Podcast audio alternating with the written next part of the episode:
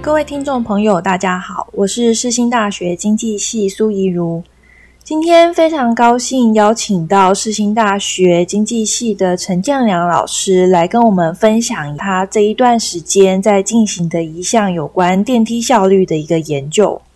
首先，我想请教陈老师，之前是不是有观察到一些电梯使用上无效率的问题，然后促使你想要来做这个改善电梯效率的实验呢？好，苏老师好。我是经济系陈建良。的确，我人蛮鸡婆的，有时候常常会去观察校园里面的各种现象，电梯是其中的一种。例如说，我常常发现，哎，为什么搭电梯搭到某一个楼层，然后电梯就开了，然后没有半个人进来，所以。我就在想到底为什么？这个其实也是造成一种浪费，在时间上跟电力上的浪费，所以呢，我才开始对电梯有一点想来做一点实际的研究。陈老师，我想请问一下，对于电梯效率改善的这个实验，有没有想到一些能够改善您刚才提到的这个问题的方法？也要谢谢苏老师了，因为你开的行为经济学有一学生的问答。里面学生也提供了很多有趣的意见。这一次有用到个方式，就是等一下我要讲的红龙啊，我们发现效果不错。你说要去改善，要么就是机制了，要么就是环境，希望这样来影响人的行为啊。所谓的机制就是强迫他不能按两两部电梯嘛。哦，我刚才忘了讲，会出现空梯的原因就是按他按两步。按两步的话，就会造成，诶，他的先来一步搭走了，另外一步呢还是会来，所以呢，就会操着刚才空梯的那个所以找到问题的原因以后，我们当然第一个，我们用机制，啊，这是什么机制呢？那就是所谓的联动制啊。第一种方法就用联动制，就是说，我们用电梯的电脑的这个设计，让不管你按几步，只来一步。而且是最靠近那个楼层的那一步会先来，那这个是强迫他去只接受一步。第二个就是刚才用红龙，所谓的红龙是其中一种环境，这个环境来增加他按两部电梯的成本。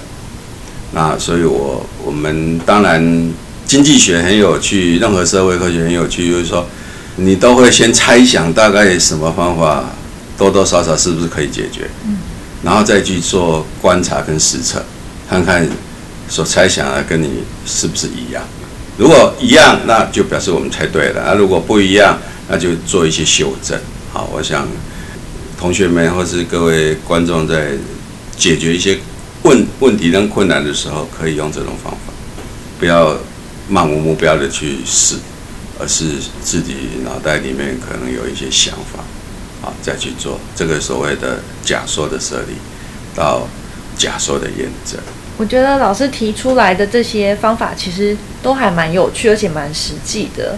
我想问您，接下来怎么去针对您提出的这些改善的方法，去做出实际的现场的这些实验呢？能跟我们大家分享一下吗？假说设完了以后，当然就是要去实测，实测就要控制，就是要控制的变数。所以我们后来就决定选定一个特定的时间，啊，做一些比较。第一个，我们想要看的是实况；第二个，想要做的是改变环境，看看会怎样。那实况的话，我就提出第一个假说，就是我觉得按两步。因为总共在管院里面有一二三号，一号往单数，二号往双数，三号是无障碍电梯。所以那个时候我也跟苏老师稍微讨论一下，那我也觉得说，一般从行为上比较近的，他比较会按，还是从这个行为的成本的啊，所以我就认为应该是按一三号的双梯的比例应该是小于。按二三号的比例，那就进行实测。所以我就透过总务处跟管员啊的行政中心，可以进去呃调阅录音带。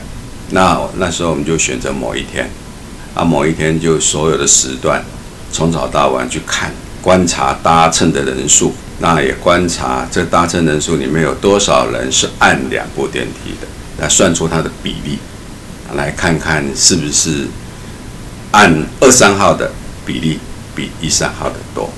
那老师当时看按二三的这个电梯的数值，确实是比一三的数值。还要高吗？这要说一下哈，因为你变数如果没有控制好哈，很多因素都会造成那个结果。但是基本上大致上是，嗯啊，也就是二三号的电梯的比，为什么要叫比例呢？因为你如果是用按的二三号的 T 的次数，对，那因为他的需求不一样。为什么需求不一样？因为他休课可能在四楼，所以他也许就二号才到四楼，所以搞不好那次数就会比较多。他是因为客需求比较多，所以数目比较多。啊，三楼比较少，所以次数比较少，所以你就不能说你的假设成立啊。所以我就采用了比例这个概念啊，结合。那 OK，所以的确是啊，在四楼我也看，然后但一楼啦，主要是看一楼啊。当然也有很奇怪的。一二三号都按，所以的确是有啊，的确又是有这样的一个情形，至少我们假说是成立了嘛。啊，接下来就是想啊，如果是这样，啊，怎么去去针对按二三号的人，改变一点环境，让他能够啊不要做作为了。哎，那老师您接下来就是怎么样去改变这个环境，去处理这个问题呢？啊，所以我们呃。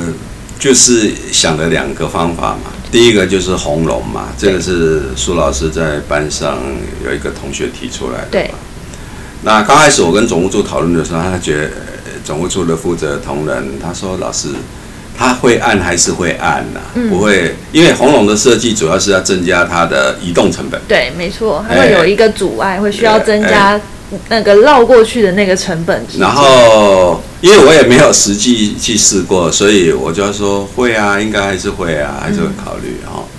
但是在我的要求之下，总务处还是真的很负责的，因为现在红龙很少，为什么？因为现在都要那个进来事先都要做，哎，所以用很多都需要很多红龙，所以他们真的很努力去找到两个红龙、三个红龙。啊，很谢谢那个总务处的周组长啊，那真的非常配合跟非常支持，所以真的从一月几号开始，他就放了两组红龙在一楼，我们就趁那两组红龙在的时候，再去测一次，而且我们是控制在同样是礼拜一，因为我们上一次测两部按两部电梯是在去年的某个礼拜一，嗯，啊，这一次我们是在今年的。二零二二的礼拜一，为什么要这样？你在比例上每天的课休课是不一样的啊，所以你要控制休课一样的周呃这个周一，所以我们的确发现啊效果还真的不错，真的学生还是会考虑他绕过去的成本，而且老实讲，你绕过去。看起来也蛮故意的，所以他还是有一些心理上的成本。所以这一个部分，我们算出来的比例的确有红龙后的按双梯的比例是比没有红龙的时候啊，大概少了一半。所以这个试验是不错的，结果是不错的。听起来效果挺明显的。对，一半的量其实蛮多的。嗯嗯。那另外就是老师，您刚才有提到。联动型的这个系统的设定，那您可以跟我们分享更多的一些内容吗？这个联动哈，是我们因为我常常跟周组长在讨论，把我想测的跟他说，嗯，啊，因为我也不太懂电梯，但是这一次我慢慢好像跟电梯比较熟了，所以呢，呃，我我们就讨论了一下，那还有什么方法？那联动是什么意思呢？就是你不管你按几部电梯。只来一步，最接近的一步啊！那个时候我就在想，哎，这个是一个有趣的议题啊，到底要联动还是不联动？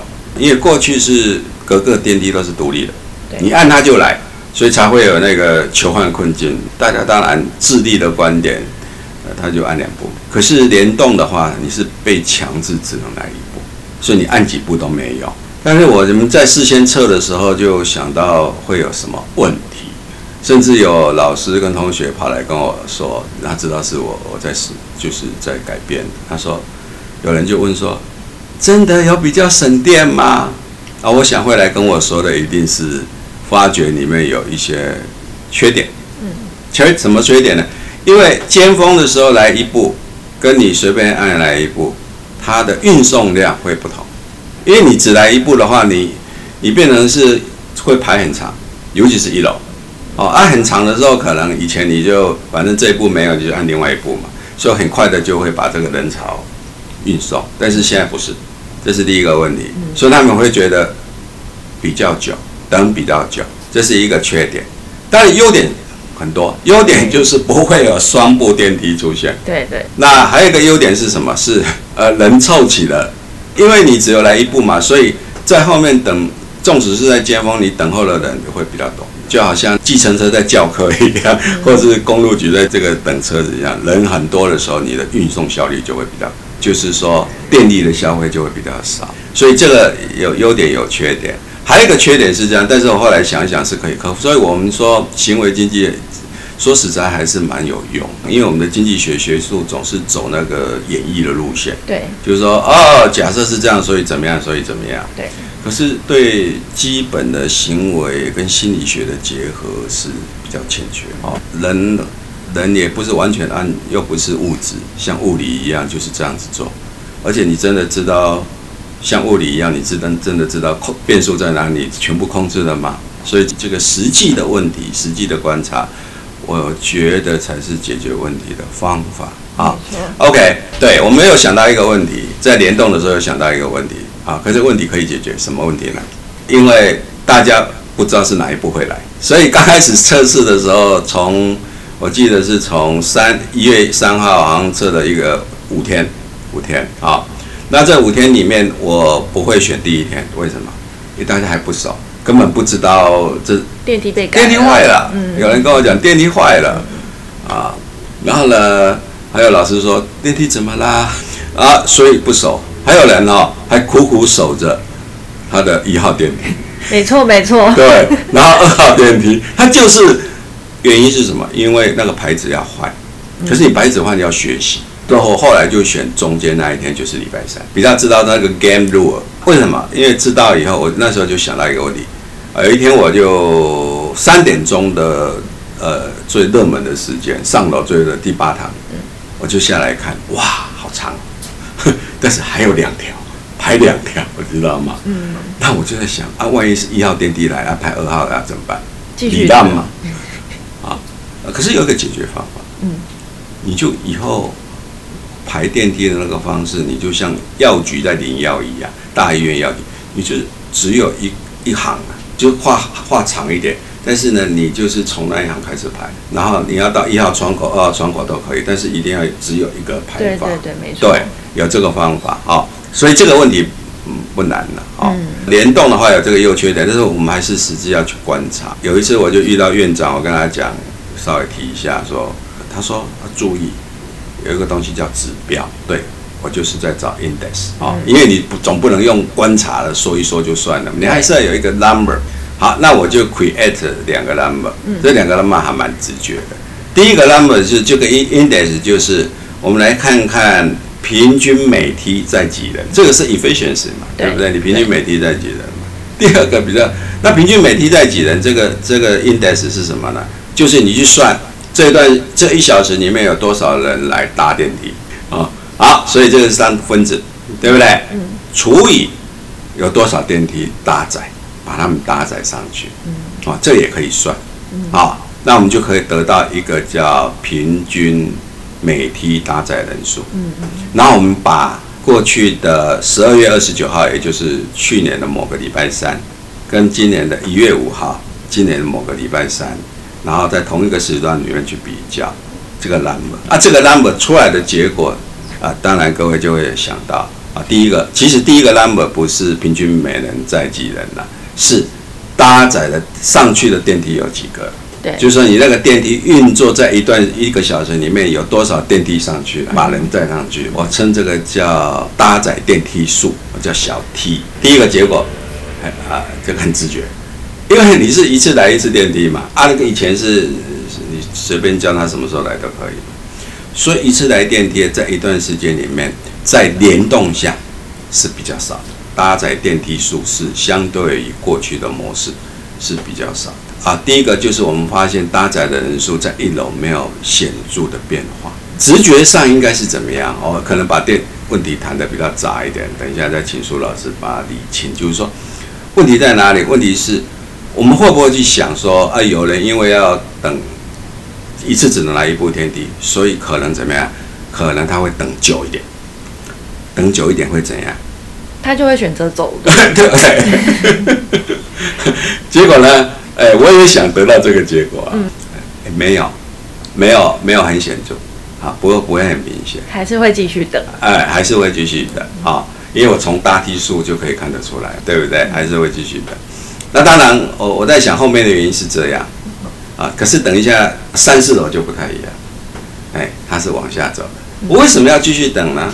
因为我还是要爬，爬还是要费体力呀。对。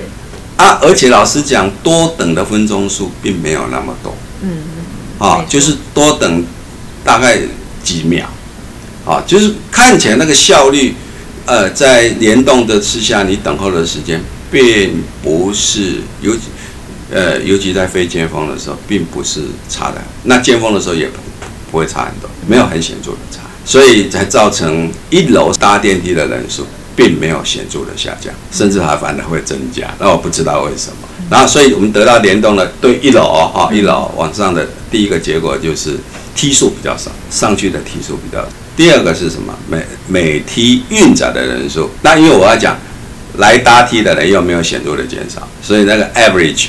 的那个承载联动是比较多的，对，因为它每一每一梯都等于都是满客的状态，满载，对，产能那个没有产能闲置的问题啊啊，就是有一个缺点就是稍微比较久，所以这个先我先回答你这个，也就是说它的效率的指标里面在一楼是这样，就是说梯数少了，搭载的效率增加了，但是等候时间当然也增加，然后总搭载人数没有什么剧烈的变化。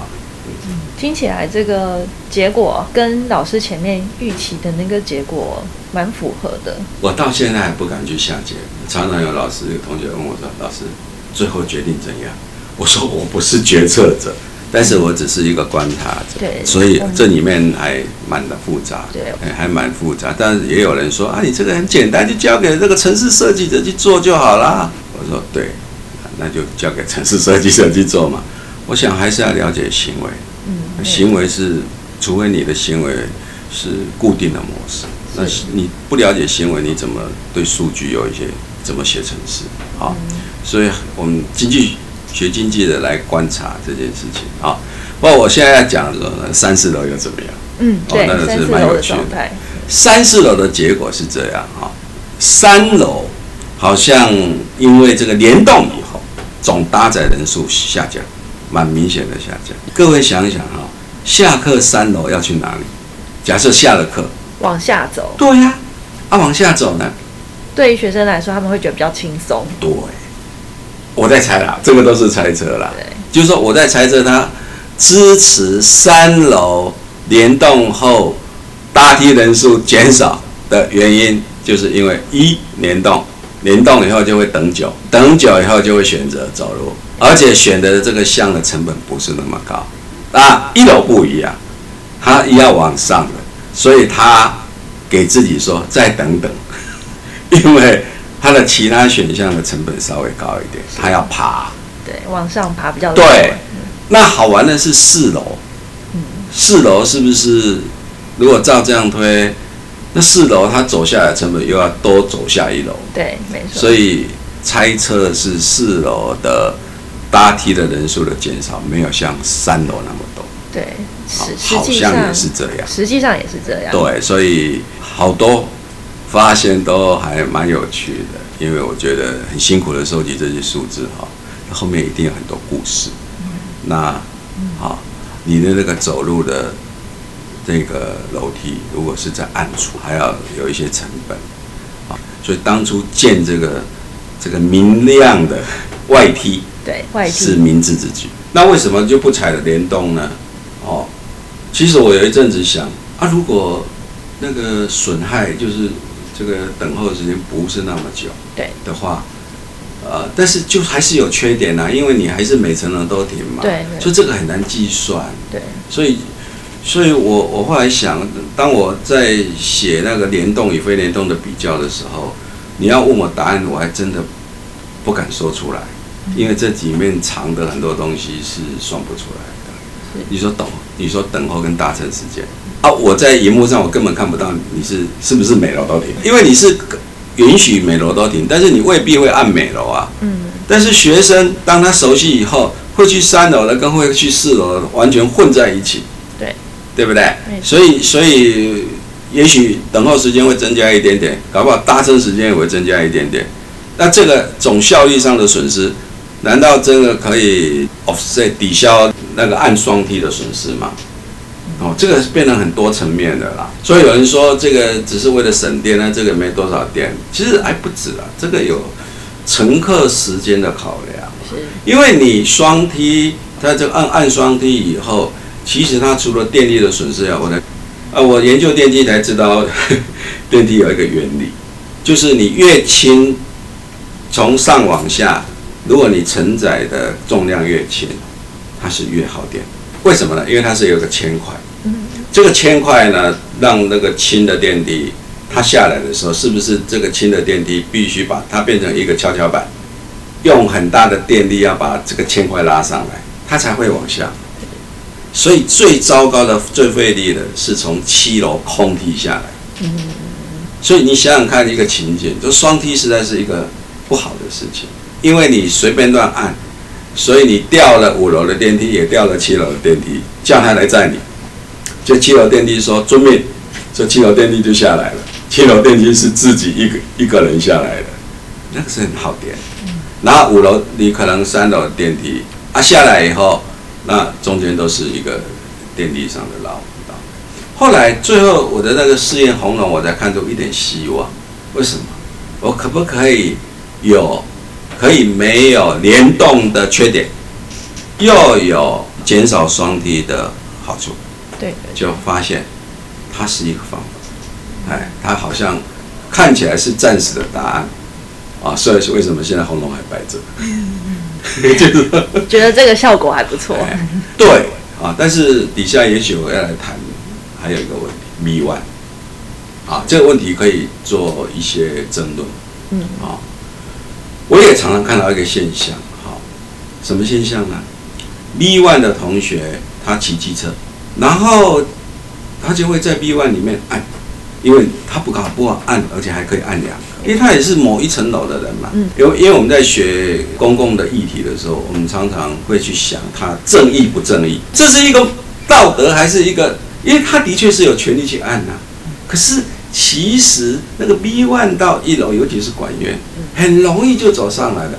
它的高度跟坡度都非常的呃，我想也许校方可以在这里面下一点功夫，就是说有什么方式可以请他从 B one 很快乐的走到一楼。而且我也发现一个严重的事，啊，我们真的去调电梯，也真的发现 B one 按双梯的比例也相当高。可是有一个观念是可以这样，是说哪里的人多，应该方便那些的人。啊，我如果是从这个观念，那 B one 的需求那么少，因为各位知道吗？那个机车也不可能一次下都来嘛，所以经常我发现 B one 的平均搭载人数一点多，远远小于一楼的搭载人数。那这个是既不效率又不公平的事情，哎，但是我还在想怎么解决这个问题。其实这个问题那个时候在班上的学生，就是我们在讨论电梯效率的时候，也有蛮多学生提出这个问题的哦，因为他们常常在一楼等，可是就是电还要等待这个电梯再往下走再上来，对。对啊，所以其实大家也都有发现说，其实这也是就是可以说是下一个，如果想要再进一步再改善电梯效率，需要去处理的一个问题，这样。对我也许是用鼓励的方式，嗯，因为你没办法去惩罚他。对。那的确是有这个权利，因为你既然是这样设计，当然那时候我也跟总务处说，我可以跟跟厂商谈，嗯嗯谈说你的智慧设计可以设计到 B one 你就让它停一步就好，对，就是就是那个一号一三号就拿掉，啊用啊的确我在 B one 也有看到这种现象，等了很久，他真的就走上去。那当然还有很多可能啊，例如说他可能要到三楼，要到四楼，所以他觉得他有这个权利。嗯嗯，这个还是需要再去做一些思考。其实没有时间了，不然其实应该开个 类似公听会。嗯，就听听学生们、对争，辩，然然后教职推理。逻辑对。但是你知道有些东西是什么时候才要看这个公听会呢？啊，就是说，比如说那个什么什么公投案，对，你真的了解吗？嗯。还是你只是投票？如果你大家都已经很了解了，这是就是到最后都很了解，找到所有可能的方法了，最后还是现在 trade off 必须有一些选择的时候，那每个人需求不一样的时候，再来开公民会。啊，类似。我一直觉得呃校园的问题，校园自己解决。啊，就是说，我想这一次的这个呃这个尝试好不好？它的意义是这个。嗯，我们今天非常感谢陈老师跟我们分享非常多有关电梯效率的这个实验的内容。那我想就是老师里面有提到两点，比如说是红龙，还有这种智慧型的这种联动式的电梯方法，其实对于改善电梯看起来都是有它相应的一个效果存在的。那我想这个结论其实也。呃，非常的有趣。那我想，他如果需要再做一些进一步的细节的讨论呢，其实可以讨论的东西也非常的多。那我想，就是光今天陈老师跟我们分享的这些内容，其实就非常的有趣，而且是一个蛮好的一些发现的。那今天非常谢谢陈老师，然后特别来跟我们分享这些他研究的一些内容。今天我们的节目就到这边，谢谢大家。好，谢谢大家，谢谢苏老好师，谢谢大家，拜拜